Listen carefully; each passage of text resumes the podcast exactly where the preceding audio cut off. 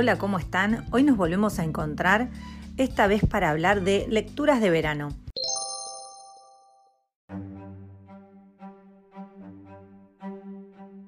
Hoy especial policial, thriller, suspenso, acción.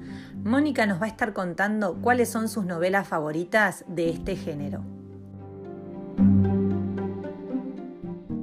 Metiéndome en el tema policial, tenemos policiales más, a ver, más como más livianos, ¿no? Para leer, que no tengan mm, tanta trama, que pueden ser piolas para el verano, porque no a todos nos gusta en el verano, cuando nos vamos de vacaciones, leer solamente algo romántico. Por ahí también un thriller nos atrapa y nos gusta y nos saca de, eh, nos despeja también, porque nos metemos en la historia y bueno, y el, resultado es el mismo, despejarnos y meternos en otra cosa. Eh, Arturo Pérez Reverte, que es un escritor español, tiene una saga de tres libros, Falcó, Eva y Sabotaje, que son policiales mm, piolas para leer. Este, no, no, es literatura liviana, pero no, no, es tan, tan, tan complejo como, como otros, como por ejemplo Henning Mankell, que es un escritor sueco, que le ha escrito muchísimos libros, eh, es más bien policial, más complejo, y tiene una saga que le llama la saga Wallander, que son nueve libros, las nueve letras de la palabra Wallander, eh, y comienza con Asesinos sin rostro. Eh, están buenos también, es una saga que a mí me gusta. Ahora Netflix está haciendo una serie que se llama El joven Wallander, que es un joven eh, detective, sería, bueno, el Wallander joven, digamos, ¿no? Por así decirlo.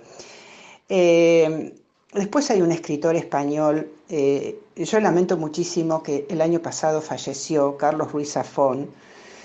Él escribe en realidad es un, escritor que mm, recién su primer novela para adultos la escribió hace pocos años. Él primero escribió una trilogía para adolescentes, libros para exclusivamente para adolescentes, y después escribió una tetralogía, que es El cementerio de los libros olvidados, transcurre en, Barcelona, en España, la historia, y son cuatro libros, que esos sí se podrían leer de manera independiente, digamos, ¿no? Eh, no uno después del otro. Yo también, a ver, yo los leí eh, como fueron apareciendo las historias. Primero uno, después, bueno, y así sucesivamente. Pero se pueden leer por separado. El primero fue La sombra del viento y que tuvo un éxito internacional impresionante, que fue ya, eh, repito, que fue el primer libro para adultos. Después escribió El juego del ángel en 2008, El prisionero del cielo en 2011 y el último libro que escribió, El laberinto de los espíritus. Eh, y el año pasado, creo que fue en marzo, eh, dentro de los primeros tres meses del año pasado, falleció, muy joven, 55 años tenía. Siguiendo dentro del tema de thriller, thriller policial suspenso. Hay una saga, la saga Millennium, eh, escrita por un sueco, Stieg Larsson, que también es un escritor que ya falleció. Él escribió, eh, bueno, la saga Millennium se compone de seis libros. Él logró escribir tres. Los hombres que no amaban a las mujeres, la chica que soñaba con una cerilla y un bidón de gasolina, y La reina en el Palacio de las Corrientes de Aire. Este último libro él no alcanzó a ver la, edición, porque él falleció cuando ese libro se estaba imprimiendo. Como resultó exitosísimos todos los libros, esos tres libros, otro escritor que se llama, también sueco, que se llama David Lagerkraft, continuó con la saga eh, de Stieg Larsson, la saga Millennium, y escribió tres libros más.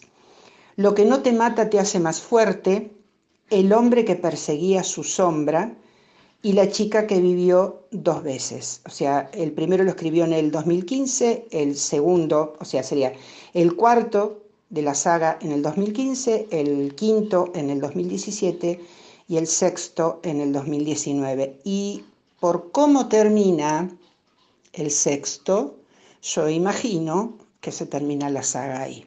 No creo que haya uno más de Millennium. Eh, con respecto a esta saga, se hizo una película hace varios años.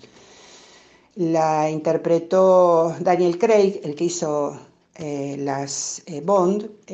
la película se llama La chica del dragón tatuado. Bueno, un poco es la historia de uno de estos primeros tres libros. Yo después recomendaría dos libros, dos novelas que son dramas intensos porque narran episodios conmovedores de épocas de la... Uno es de la Primera Guerra Mundial y el otro es de la Segunda Guerra Mundial. El de la Primera Guerra Mundial es una novela de suspenso y acción y está escrita por dos argentinos, Marcos Aguinis y Gustavo Pereznik. Se llama Sabra.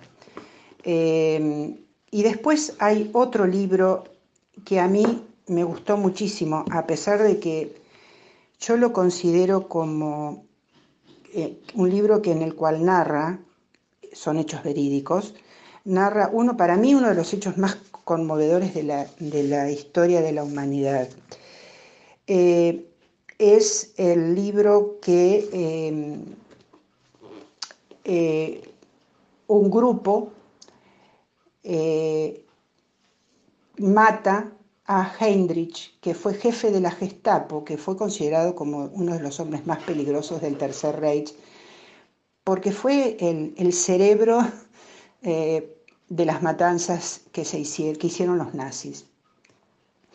Y la historia eh, es eh, que dos personas de la resistencia, en el 1942, dos miembros de la resistencia, aterrizan en un paracaídas en Praga para asesinarlo a este nazi. Y bueno, y luego del atentado hay un traidor que los delata, los acorralan y bueno, para matarlos y ellos se suicidan.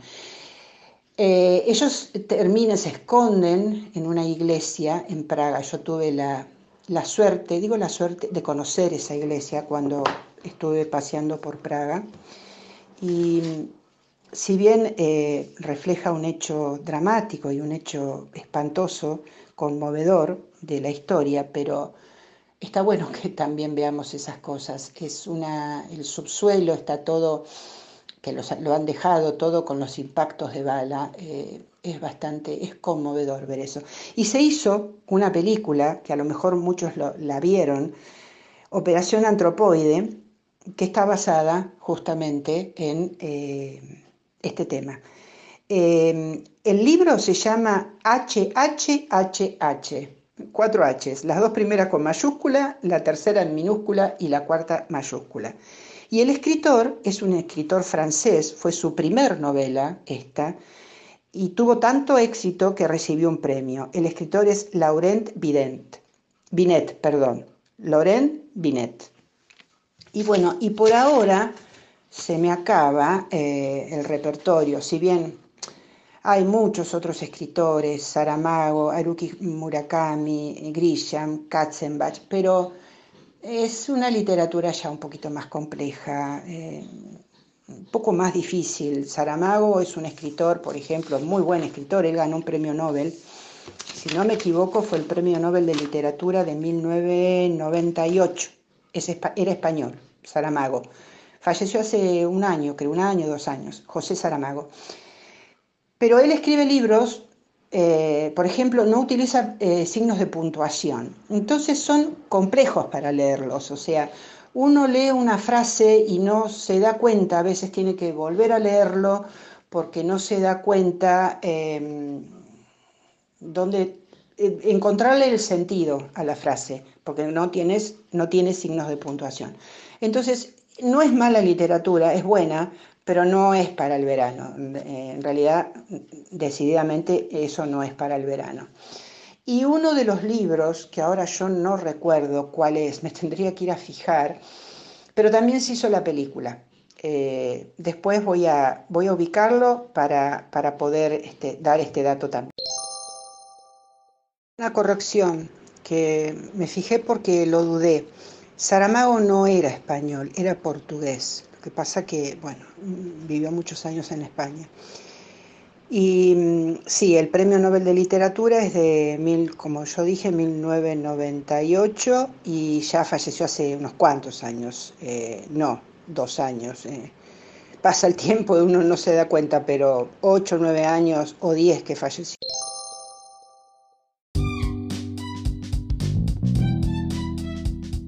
Y así terminan las recomendaciones de Mónica sobre sus libros de verano, tanto sean novelas históricas que las invitamos a escuchar en el podcast anterior, la parte número uno de las lecturas de verano, como las que tienen que ver con el policial, con el thriller que recién acabamos de escuchar. Muchísimas gracias por llegar hasta acá y las esperamos en un nuevo episodio de Podcast de Estivali.